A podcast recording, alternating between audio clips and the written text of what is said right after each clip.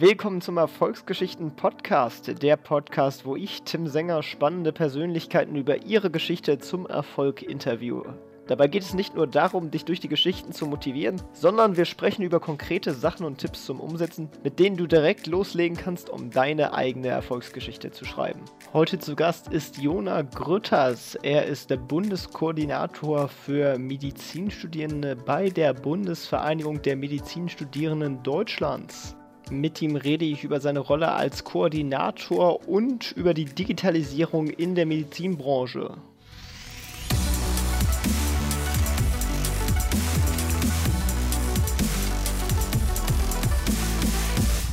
Moin Jona, wie geht's, wie steht's? Einen wunderschönen guten Abend, Tim. Vielen lieben Dank für die Einladung. Geht mir ganz gut, glaube ich. Das ist doch schön zu hören und dann können wir ja auch direkt ins Gespräch starten. Magst du dich einmal kurz vorstellen und zu sagen, äh, was du so ungefähr gerade machst? Sehr gern.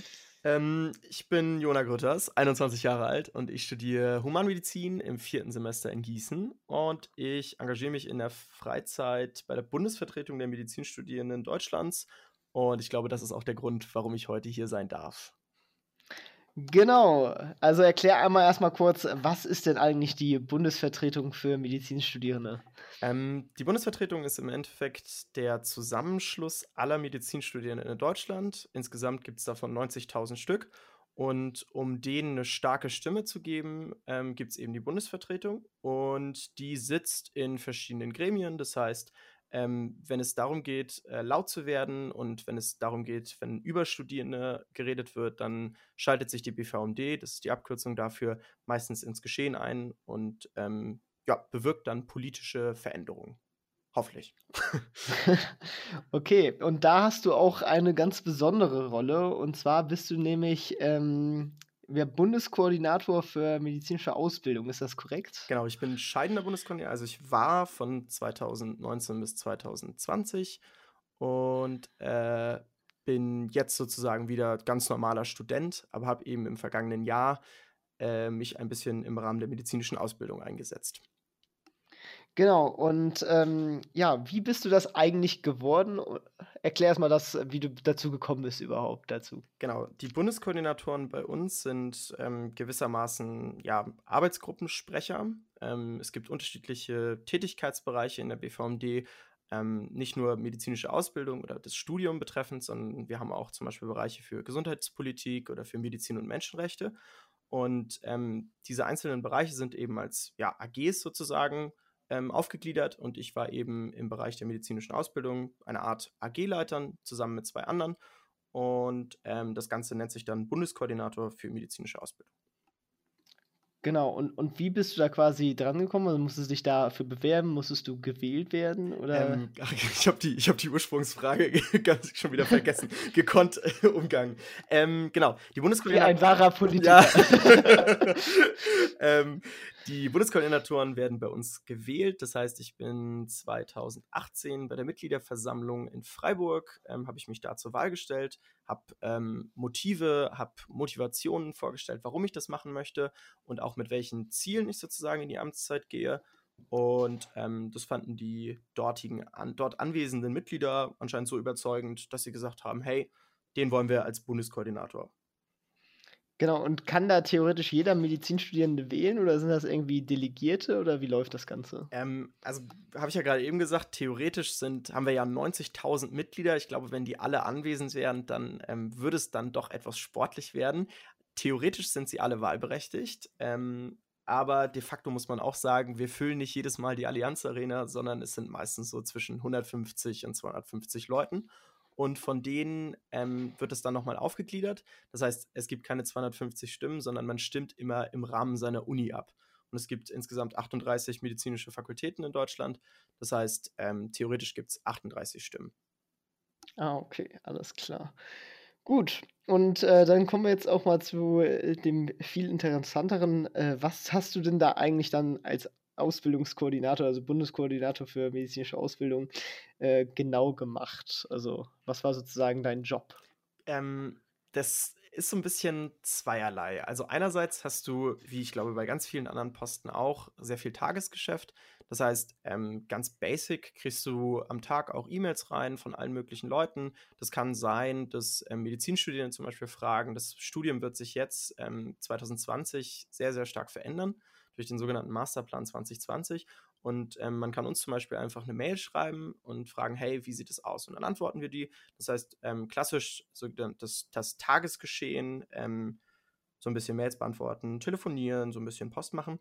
Ähm, und zweite Sache ist dann ähm, mein Bereich oder mein, mein Lieblingsbereich, den man sich vorher auch so ein bisschen aussuchen kann, ähm, ist so ein bisschen die Digitalisierung gewesen.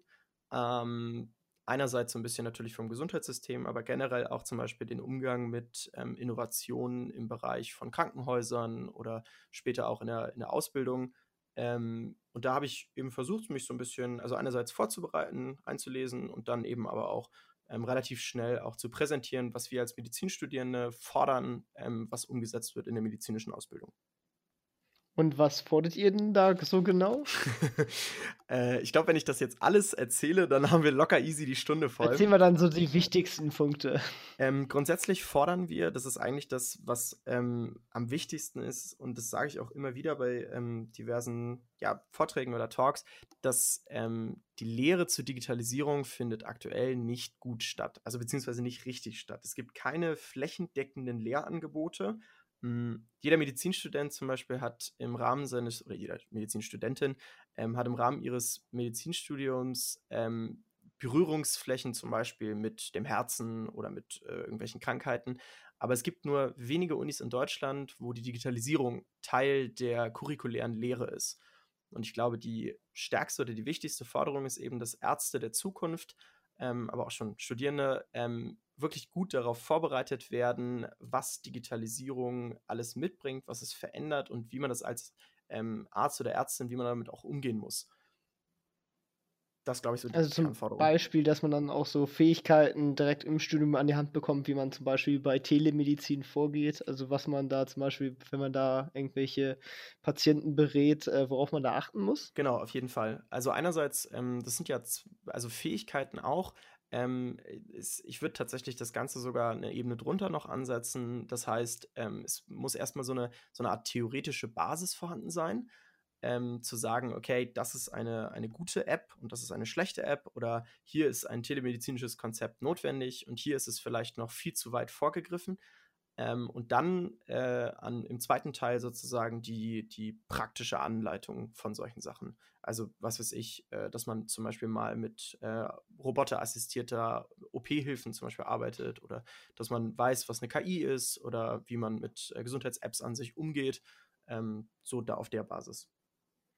Genau, und, und ihr wollt dann sozusagen, dass das jetzt in den Lehrplan mit eingenommen wird. Und ich glaube, es gibt da ja auch äh, generell die, die Pläne, dass man das Medizinstudium neu ansetzt. Ich habe da im Internet äh, was zum Masterplan 2020 gehört. Äh, fließt das dann da quasi mit rein? Genau, das wäre schön gewesen. Der Masterplan 2020 ist äh, von der Kultusministerkonferenz 2000, oh, jetzt muss ich überlegen, glaube 16 beschlossen worden. Hm, und da stehen 38 Maßnahmen drin, die eben das Studium ähm, ja, grundlegend verändern oder verändern sollten oder verändern werden. Ähm, nicht alle Maßnahmen können davon 2020 umgesetzt werden. Ähm, teilweise werden die noch bis 2025, 2026 andauern. Also es ist sehr langfristig gedacht. Ähm, da wird leider Digitalisierung mit keinem Wort erwähnt. Mm, und das ist halt so ein bisschen schade. Deswegen gab es auch extrem viel Kritik an diesem Masterplan, weil die Kultusministerkonferenz den beschlossen hat, ohne vorher ähm, Verbände zu befragen. Also das heißt, wir hätten uns zum Beispiel als Verband der Medizinstudierenden gewünscht, hey, kommt doch auf uns zu, fragt, was wollt ihr als Studierende vielleicht in der Zukunft lernen?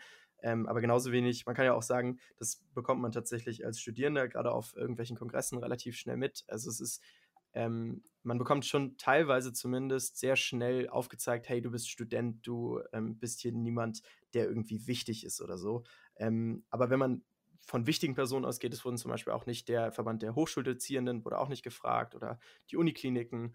Mm, und das hatte zur Folge, dass eben Digitalisierung da nicht wirklich stattgefunden hat. Und ähm, wir haben zum Beispiel gesagt, dass das Ganze, ähm, es gibt einen Katalog äh, mit ähm, Lernzielen. Hm, das heißt, Dort ist festgehalten, was ein Medizinstudent äh, oder eine Medizinstudentin am Ende des Studiums alles können sollte. Und das sind 350, 360 Seiten. Es gibt auch eine Gruppe gerade, die den so ein bisschen schlanker und so ein bisschen schöner machen möchte.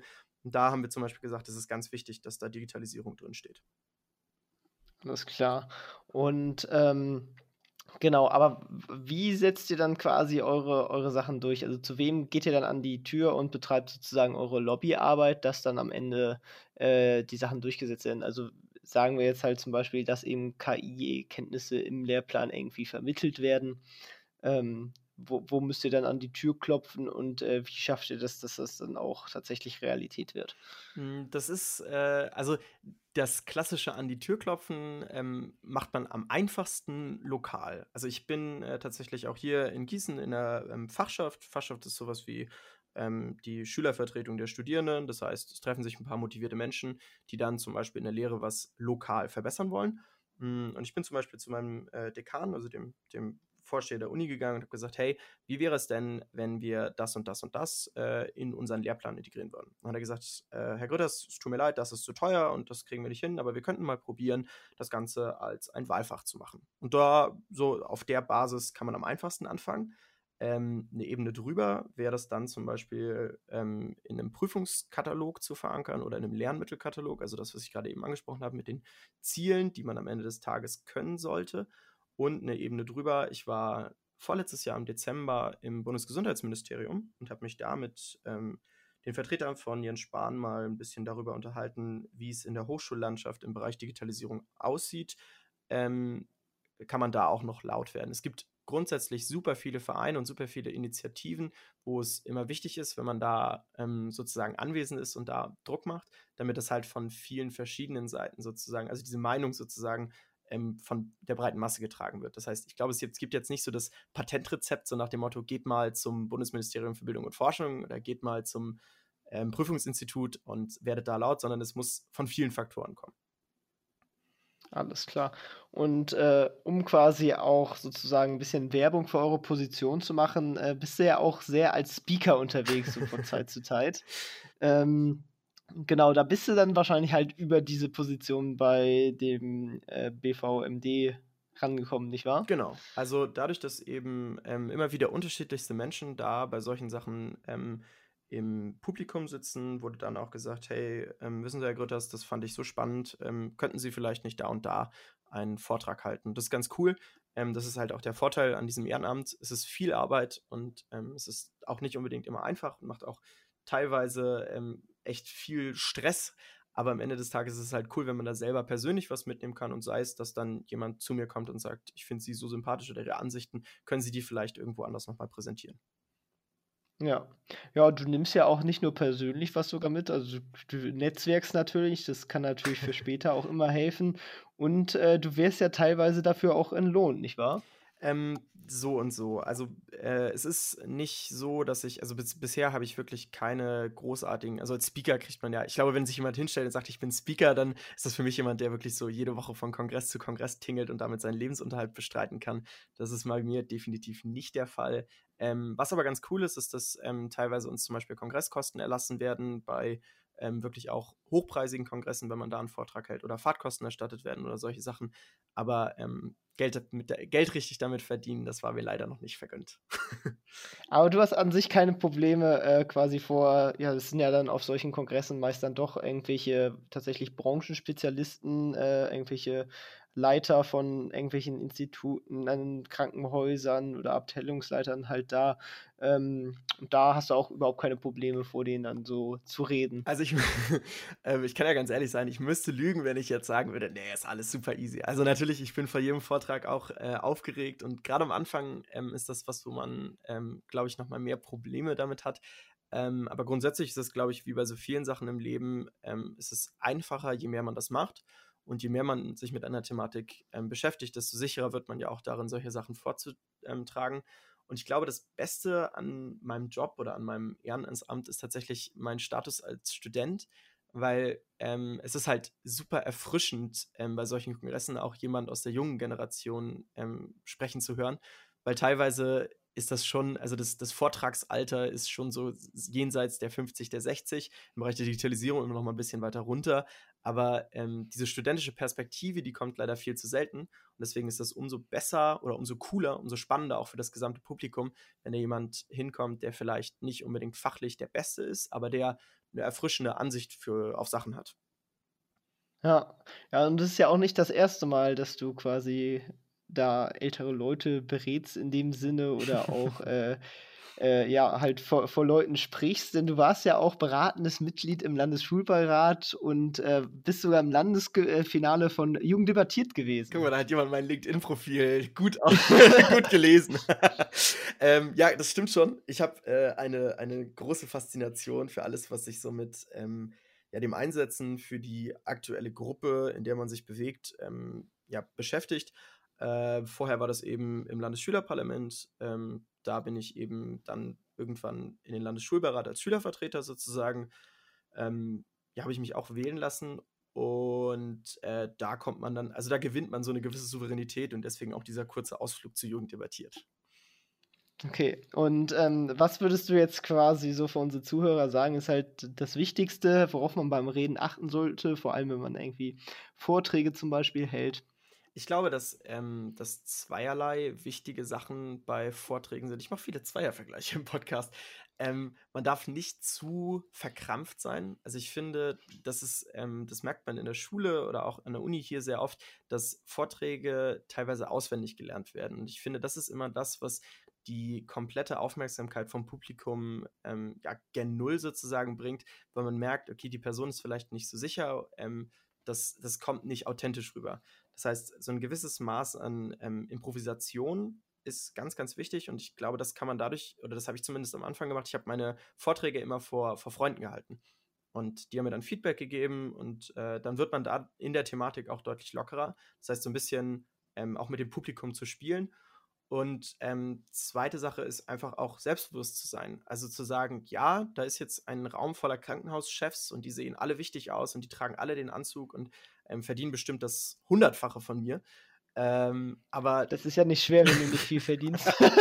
Guter Punkt. Okay, dann äh, das Hunderttausendfache meinetwegen. Aber ähm, einfach auch hinzugehen und zu sagen, hey, ähm, habe vielleicht hier nicht die größte Ahnung, aber ich, es ist, glaube ich, ganz gut, wenn meine Perspektive hier auch nochmal ähm, vorgebracht wird. Und das gilt ja für fast alle Bereiche. Ja. Ja, das ist sehr cool. Und ähm, das ist ja sogar nicht nur das Einzige, was du machst, sondern du bist ja auch Redakteur bei meinem Online-Magazin Easy. Ja. Magst du mal kurz erklären, was du da genau machst und äh, was das eigentlich ist? Genau, also ich habe äh, diese, diesen, diesen vielerlei Interessen und ähm, das Sprechen auf der Bühne ist das eine, aber tatsächlich das, das Präsentieren von Sachen grundsätzlich auch das andere und ähm, das mache ich eben nebenbei auch äh, als Redakteur bei deinem Magazin. Das klingt so, ich spreche als Host, äh, spreche ich, äh, gut, wir duzen. Ein bisschen Werbung muss man ja auch Nee, nee, nee, das war gut. Ähm, genau, wir sind ein Schülermagazin oder ein ehemaliges Schülermagazin. Wir sind ja mittlerweile fast alle Studierende, glaube ich. Fast alle, fast ja, alle. nicht alle. Ähm, und äh, sind das größte und bestimmt auch das wichtigste Schülermagazin in Deutschland. Äh, online, Schüler-Online-Magazin, pardon. Definitiv. Ähm, genau, also ich schreibe äh, super gerne über ähm, Entwicklung, Innovationen, ähm, aber auch zum Beispiel im Rahmen der, der Gamescom schreibe ich super gerne über Gaming ähm, und diese, diese Liebe zum Schreiben oder diese, dieser Spaß daran, Leuten einen, einen Sachverhalt äh, näher zu bringen, der ähm, ihnen vielleicht vorher nicht ganz klar war, der äußert sich auf jeden Fall da. Und ähm, genau, also wir sind ja, was, was unser Magazin angeht, sind wir ja super breit aufgestellt. Also das heißt, von Sportwissenschaft über Technik ist da ja echt alles dabei. Und ähm, ich fand die, also als mir das ein Kumpel erzählt hat, fand ich das Grundkonzept vom Magazin extrem attraktiv und ähm, ja, da haben wir uns ja tatsächlich auch darüber kennengelernt. Und äh, genau, ja. Das war, glaube ich, eine sehr, sehr gute Entscheidung, die ich in meinem Leben getroffen habe. das freut mich natürlich zu hören.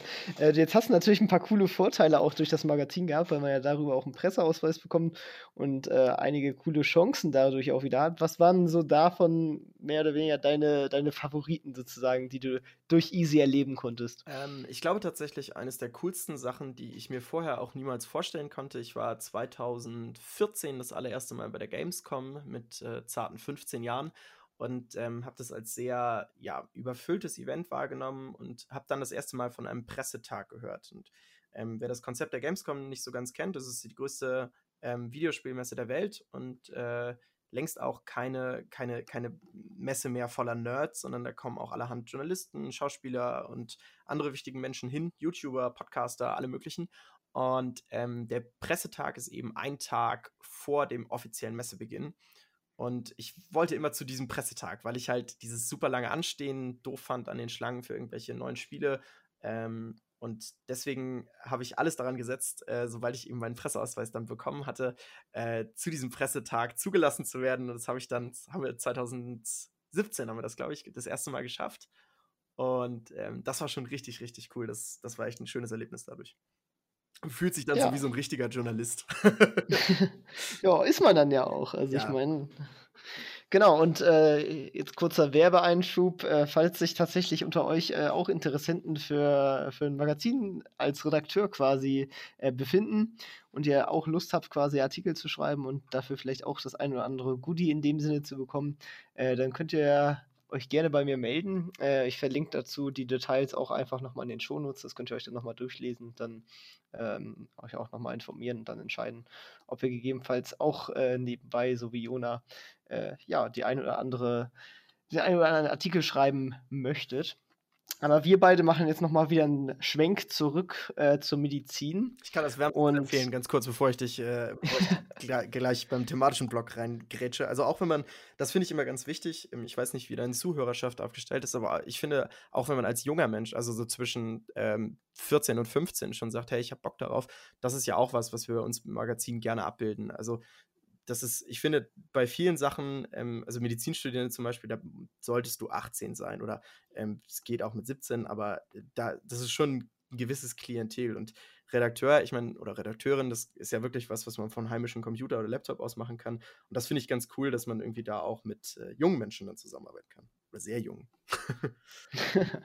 ja, ähm, genau, jetzt zum, zum Thementurn sozusagen. Ähm, und zwar wollte ich wieder zurückkommen auf das Thema äh, Medizin und dort Digitalisierung. Ja, sehr gern. Was würdest du denn jetzt quasi aus deiner Perspektive sagen, sind so die krassesten Trends in der äh, Digitalisierung bei der Medizin? Also was ist das, was wir in den nächsten Jahren kommen äh, sehen werden und äh, was wird am meisten Einfluss auf uns haben?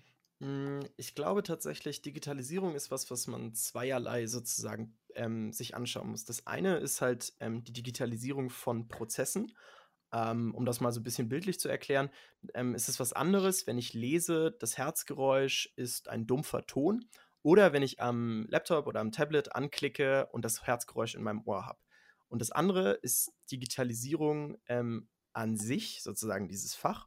Und da fallen dann solche Sachen wie ähm, künstliche Intelligenzen oder ähm, irgendwelche, irgendwelche krassen ähm, Robotik-Sachen äh, oder technischen Neuerungen rein.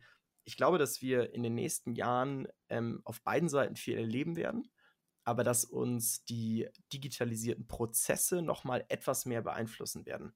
Und ähm, das sieht man jetzt zum Beispiel auch. Ich weiß nicht, ob du ADA kennst. Das ist so ein, ähm, eine App, um sich selbst zu diagnostizieren. Ähm, eine sogenannte Diagnose-App. Und äh, da äh, gibt es jetzt sozusagen die ersten Gehversuche, das Ganze auch für die niedergelassenen Ärzte ähm, nutzbar zu machen. Das heißt, man spart Zeit. Ähm, das ist für, sowohl für Arzt als auch für Patient ganz angenehm, weil der Patient kann zum Beispiel im Bett liegen und kann seine Symptome dann in die App eingeben. Und die App sagt dann, hey, das könnte eine Grippe sein, geh mal besser zum Arzt und lass dir etwas verschreiben. Und ansonsten, ähm, das ist natürlich das, was ähm, so ein bisschen ja, futuristischer ist. Ähm, solche Sachen wie klin äh, klinische, nein, künstliche Intelligenzen. Ähm, das denke ich, wird auch uns immer weiter im klinischen Alltag ähm, ja, begleiten. Aber ich glaube eben, dass diese digitale, digitalisierte Prozesswelt nochmal etwas ist, was halt ähm, jetzt in den nächsten Jahren auch durch Smartphones und solche Sachen nochmal viel, viel krasser, viel, viel prominenter wird. Also unterstützt du das dann quasi auch als Arzt, also jetzt zum Beispiel so eine App wie Ada, also weil für mich hört sich das doch sehr zwischen Google und Arzt halt an, so und eigentlich würde ich jetzt spontan sagen, ist es doch eher nicht so schlau, wenn man einfach nach seiner Krankheit googelt. Ähm, ja, also das Wichtigste bei solchen Sachen ist halt, dass die Apps äh, wissenschaftlich basiert oder evidenzbasiert, sagt man auch, sein müssen. Das heißt, alles, was die App ausspuckt ähm, auf irgendwelchen ähm, Algorithmenbasen muss, ähm, von einem, muss wissenschaftlich begründbar sein. Also man muss sagen können, hey, der Patient zeigt die und die Symptome und nichts anderes macht der Arzt ja eigentlich auch. Ähm, das könnte die und die Krankheit sein. Ich glaube nicht, dass das den Arzt ersetzt, aber ich glaube, dass das ähm, teilweise ähm, so ein bisschen Zeit auch sparen kann. Und das ist was, also wenn ich zum Beispiel, wenn der Patient zu mir kommt und ich ähm, sagt, hey, äh, ich habe das und das jetzt eingegeben und es könnte sein, dass ich eine Grippe habe, dann ähm, ich, werde ich natürlich auch noch trotzdem den Patient ganz normal untersuchen. Aber wenn ich dann eben schon ähm, eine Verdachtsdiagnose habe, ist es manchmal einfacher, ein bisschen vorzugehen. Und dann kann ich zum Beispiel die Zeit, die ich dadurch gewinne, ähm, in ein äh, gutes äh, Patientenaufklärungsgespräch zum Beispiel führen. Ähm, weil das ist, finde ich, was, was teilweise echt verloren geht. Ich glaube, du kennst das selber, wenn du beim Arzt bist und der Arzt irgendwie nur so zwei Minuten Zeit für einen hat, finde ich das ähm, als Patient echt doof und äh, würde mir wünschen, dass das ähm, teilweise angenehmer ist. Also beziehungsweise, dass jetzt Arzt einfach mehr Zeit für mich hat. Und das hat er im aktuellen System nicht. Und ich finde, das ist eigentlich ein, ein Ansatz, der ähm, ganz gut funktionieren könnte. Mhm. Wie stehst du so zu Telemedizin zum Beispiel? Also erklär auch mal kurz, was man unter Telemedizin versteht. Ähm, Telemedizin ist ähm, ein ganz, ganz spannender Bereich, auch ein Bereich, der uns in der Zukunft tatsächlich, glaube ich, nochmal extrem beeinflussen wird. Grundsätzlich ist das der Oberbegriff für ähm, ja, Medizin, die ähm, ja nicht unbedingt immer vor Ort stattfinden muss. Das heißt, ähm, um mal auch relativ bildlich zu sprechen, ähm, Lieschen Müller muss nicht zum 30 Kilometer, 30 Kilometer entfernten Arzt fahren. Der Hausarzt aus ihrem Dorf ist vielleicht weggezogen, sondern sie kann sich morgens an ihren Laptop setzen, ihre Webcam anmachen und kann sagen, ähm, ich habe dem Doc jetzt meine, meine Daten geschickt, zum Beispiel meine, meine Vitalwerte, also Puls und äh, solche Sachen. Und ähm, dann kann der Arzt vielleicht auch schon sagen, hey, Sie müssen gar nicht zu mir kommen, das sieht alles super aus. Sie waren ja erst vor zwei Wochen bei mir. Nehmen Sie einfach die Medikamente, die Sie sonst auch genommen haben, weiterhin. Und ähm, das ist, glaube ich, im Zeitalter von Hausärzte, ja, Hausärzteuntergang oder, oder von, vom Sterben der Hausärzte, was, was ganz, ganz wichtig ist und was uns auch definitiv, glaube ich, begleiten wird. Hm. Ja, cool. Äh, Gibt es sonst noch quasi irgendwelche coolen Hightech-Sachen, von denen man jetzt sonst noch nicht gehört hat, aber die du mega spannend findest? Ähm, ich schreibe tatsächlich gerade einen Buchartikel, ähm, kann ich ja mal spoilern, über die technische Innovation im Krankenhaus und ähm, bin bei der Recherche ähm, natürlich auf solche Sachen wie Telemedizin oder auch ähm, Prozesse gestoßen. Ich glaube, das, was mich aber am meisten fasziniert, ähm, sind so ähm, Roboter-KIs oder ähm, OP-Roboter. Um das Ganze so ein bisschen runterzubrechen. Also man muss sich das so vorstellen, ich sitze nicht mehr, ich operiere nicht mehr am Patienten, sondern die OP übernimmt ein Roboter. Das klingt jetzt erstmal super crazy, aber ähm, ich kann den Roboter ähm, fernsteuern. Das heißt, ich kann neben den Patienten setzen ähm, und kann dann eben die Schnitte, die ich sonst machen würde, oder das Zunähen, kann ich eben mit Hilfe von Roboter ähm, Armen oder irgendwie ja, Fort, Fort, äh, Fortbewegungsmitteln des Roboters kann ich das übernehmen.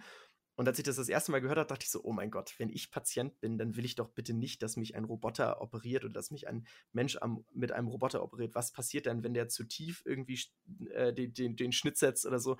Hm, und ich hatte dann die Gelegenheit, letztes Jahr das in Berlin selber mal auszuprobieren, mich selber in so einen OP-Roboter reinzusetzen. Und ähm, das ist schon, das, also man fühlt sich wirklich so wie im Jahr 2050. Also das ist so, glaube ich, die, die krasseste oder die spannendste, das spannendste Feld, was Veränderungen angeht. Ja, ja, sehr cool. Also, aber ist ja trotzdem noch gut zu wissen, dass dann am Ende trotzdem noch ein Mensch dahinter steht. Dass Absolut. nicht irgendwie der PC alleine jetzt quasi einen da aufschnibbelt. Ich glaube, dass, ich glaube, man könnte es sogar ersetzen. Das ist natürlich jetzt aus meiner Perspektive, wenn ich Arzt werden möchte, ein bisschen doof. ähm, aber ähm, was da zum Beispiel dann auch die Frage ist, wenn man einen Fehler macht, und das passiert ja leider auch immer wieder bei OPs, wer haftet denn, wenn nur der Roboter operiert? Ich glaube, das ist halt, wenn wir diese Frage nicht klären können, dann ist es was, was super schwierig ähm, ist zu trennen. Und ähm, ich glaube, dass die OPs dadurch zum Beispiel sicherer werden können. Das heißt, wenn ich zum Beispiel, ähm, ich habe ja gerade eben gesagt, dass ich Angst habe, dass der, ähm, dass man den Schnitt zu tief setzt. Man kann ähm, am Roboter eine Schnitttiefe vorprogrammieren und dann kann man gar nicht tiefer schneiden, als man eigentlich, also als man ähm, ursprünglich beabsichtigt hat. Das heißt, ich sage, mhm. dring maximal drei Zentimeter in das Gewebe ein und dann wird er niemals vier Zentimeter eindringen, weil es halt gut programmierbar ist. Ähm, aber das, äh, ich glaube nicht, dass wir auf absehbare Zeit zumindest von Robotern ersetzt werden. Hoffe ich. Das klingt doch gut. Ja, ich meine, sonst ist ja auch immer die Wahrscheinlichkeit hoch, dass sich das ganze Feld einfach nur shiftet. Also, ja. dass der Arzt generell mehr beratend tätig genau. ist oder halt andere Sachen übernimmt, die halt der Roboter bislang noch nicht halt machen Emotionen kann. Emotionen und solche halt Sachen. Der, ja. Zum Beispiel, genau. Gut. Ähm, ja, dann was mich, wo wir ja schon beim Thema Zukunft sind, würde mich nochmal interessieren, ähm, was denn quasi so deine Pläne für die Zukunft ist. Weißt du schon, in welche Richtung du, du später gehen möchtest, was du für ein Arzt werden möchtest oder ob du doch lieber Speaker werden möchtest? ähm, ich glaube, das mit dem Speaker, das ist so ein bisschen wie Fußballspieler. Ähm, es gibt super viele Menschen, die sich das wünschen, aber ähm, ich glaube, es gibt ganz, ganz wenige, die tatsächlich vom Speaker-Dasein leben können. Das heißt, es wäre, ich würde mich super freuen, wenn das möglich ist. Ich finde es super, ein super spannendes Feld. Ich überlege tatsächlich, ob ich mich auch nochmal noch mal als Bundeskoordinator aufstellen lasse im Sommer, weil ich das in diesem Jahr super viel Spaß dabei hatte. Ähm, aber ähm, ich ziehe es dann doch vor, einen, einen, in Anführungszeichen richtigen Beruf zu erlernen und das, das, äh, die Vorträge so nebenbei zu machen. Ähm, eine klare Facharztplanung habe ich nicht. Ähm, ich schreibe jetzt in zwei Wochen mein erstes Staatsexamen, also das Physikum, und ähm, habe dann ja noch sechs Semester Studium vor mir. Also eigentlich sogar acht, aber wir haben die letzten beiden Semester sind so ein sogenanntes praktisches Jahr, das heißt, da arbeitet man schon im Krankenhaus. Ähm, ich merke, dass mir dieser Bereich Digitalisierung extrem zusagt. Leider gibt es dafür keinen Facharzt. Ähm, ich könnte mir einfach vorstellen. Also für Digitalisierung. Ja, Wenn es das gäbe, vielleicht, vielleicht. Aber was macht er denn dann? Hm, ich glaube, das ist so die Schnittstelle zwischen einem klassischen Arzt und einem, ja, so einem Change Manager. Also jemand, der digitale Prozesse im Krankenhaus beaufsichtigt und auf der anderen Seite vielleicht auch irgendwie, also so das, das Bindeglied zwischen dem Manager und dem Arzt. Also jemand, der Ahnung vom ärztlichen Bereich hat, jemand, der vielleicht auch so einen medizinischen Background hat, aber der gleichzeitig für diese digitalisierten Sachen brennt. Und ähm, auch zum Beispiel sagen kann, das ist ja das, was der, das große Spannungsfeld im Krankenhaus auch immer ist. Ähm, die ähm, Menschen bringen Innovation mit und das Erste, was die Ärzte immer sagen, ist, nee, das geht nicht. Also es kostet zu viel, wir haben viel zu viel zu tun. Und jemand, der sozusagen ein Gespür dafür hat, wo Prozesse sinnvoller werden, indem er zum Beispiel sagt, okay, dann müssen wir vielleicht ähm, hier an dem Anamneseparameter oder an dem Visiteparameter schrauben und dann wird es für uns alle einfacher. So jemand, der halt ein bisschen auf die Ärzte zugehen kann, ähm, das wäre für mich so der klassische Facharzt für Digitalisierung. Ähm, vielleicht beschränke ich mich auch auf ein kleines Fach und versuche da einfach ganz viel zu machen. Also ich finde zum Beispiel die Dermatologie, also die Haut, ähm, Lehre von Hautkrankheiten super spannend. Ich finde die Augenheilkunde spannend, HNO, also wo man halt ähm, mit kleinen Sachen super viel verändern kann. Mal gucken. Alles klar. Gut, ja, ich bin auf jeden Fall gespannt. Vielleicht können wir ja in irgendeiner sehr viel späteren Folge dann nochmal darüber reden. Ich hoffe nicht allzu spät, ne? ja, kommt drauf an, wie lange du noch brauchst, ne? Nein, ähm, auf jeden Fall. Also das, da bist du ja auch auf einem guten Weg. Äh, ja, hast du denn vielleicht noch einen Tipp oder einen Ratschlag für unsere Zuhörer, was sie denn direkt quasi umsetzen sollten oder worauf sie achten könnten? Ähm, ja, wie sie auch vorankommen. Ich glaube, das Wichtigste in der aktuellen Zeit ist, dass man, und das ist ja Gott sei Dank auch extrem einfach, immer up-to-date bleibt. Also das heißt, dass man ähm, einerseits einen klaren Plan immer davon hat, was in der Weltgeschichte passiert, nicht nur politisch, sondern zum Beispiel auch wirtschaftlich. Ähm, und dass man sich, ähm, dass man niemals aufhört, ähm, sich selber fortzubilden. Das ist was, was Gott sei Dank an meiner Uni auch so ein bisschen rüberkommt, dieses Lifelong Learning, ähm, dass man ähm, das ist, ich finde es auch doof zu sagen, okay, du, man lernt ein Leben lang, dann sollte man äh, Sachen, die Spaß machen, außen vor lassen. Also natürlich, ich gucke auch Serien und ich gucke auch super gerne Filme, ähm, aber dass man zum Beispiel immer guckt, ich, mein, mein Morgenritual ist zum Beispiel, dass ich mir die Tagesschau in äh, einmal morgens diese 15 Minuten angucke, bevor ich aus dem Bett gehe und dann habe ich halt einen Plan ungefähr, was passiert ist am vergangenen Tag. Ähm, ich glaube, das ist so eines der Sachen, die ähm, einen auf jeden Fall in den aktuellen Zeiten weiterbringen. Ja, cool. Und äh, wie auch in jeder Folge werde ich fragen, ob du denn ein cooles Buch für unsere Zuhörer empfehlen kannst, mit dem sie sich vielleicht weiterbilden können oder was einfach auch nur besonders spannend ist, woraus man was mitnehmen kann. Also äh, intuitiv hätte ich gerade fast Chemie für Dummies gesagt, weil das ist tatsächlich mein aktuelles täglich Brot. Ähm, ich glaube aber, niemand äh, hat Lust, sich außer er Aber gibt es da nicht noch so irgendwie so ein anderes Klassikerbuch, irgendwie so Chemie für Kinder oder irgendwie sowas? Nein, also ich glaube, Chemie ist, äh, ist das möchte ich niemandem antun, der sich nicht fürs Physikum vorbereitet oder Chemie als äh, Fach hat. Ähm, ich lese aktuell abends American Psycho. Das äh, ist ein Buch über einen Broker in den 80er Jahren in New York. Mm, und ich will nicht zu viel spoilern, aber er ist halt super erfolgreich und er wohnt in einem tollen Viertel und hat eine, hat eine Verlobte und so. Aber es geht halt um die Psyche dieses ähm, Mannes, ähm, Patrick Bateman.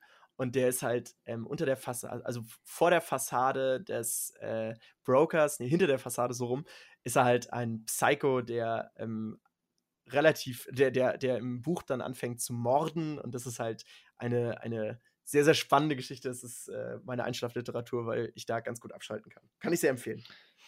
Alles klar. Gut, das wird natürlich auch in den Shownotes verlinkt. Also schaut unbedingt mal in die Shownotes und dort werde ich auch, sobald Jonas Artikel da draußen ist für dieses Buch oder das Buch, je nachdem, was auch immer man da verlinken kann, das werde ich auch gerne verlinken. Ähm, ja, und wenn man dich kontaktieren möchte, glaube ich, ist LinkedIn eine ganz gute Adresse. Soll ich das auch mal verlinken? Ja, sehr gerne. Also ähm, jeder, der, der irgendwie sagt, hey, finde ich spannend oder finde ich toll oder wird mehr waren, auf jeden Fall einfach anschreiben. Ähm, gar, kein, gar keine Scheu haben. Alles klar, perfekt. Gut. Äh, ja, dann vielen Dank für das Interview und dass du dir die Zeit genommen hast. Und das letzte Wort in diesem Podcast gehört dir. Engagiert euch, guckt euch Sachen an, seid up to date und ähm, habt immer Spaß bei dem, was ihr macht. Das war jetzt sehr, sehr proletisch. Genau, und deinen Podcast verlinken wir natürlich auch äh, noch in den Show Notes. Ja, Vielen lieben Dank. ja, immer gern doch. Genau. Dann äh, jetzt noch hau da rein und bis Densen. Ciao. Ciao, ciao. Das war's auch schon mit dieser Folge vom Erfolgsgeschichten Podcast. Alle angesprochenen Links findest du in den Shownotes und auf erfolgsgeschichten-podcast.de. Wenn dir die Folge gefallen hat, dann hinterlasse gerne eine Bewertung auf iTunes und Co. Wir hören uns dann in der nächsten Folge wieder und denk dran, nur durch Taten kommt man zum Erfolg. Also, leg los!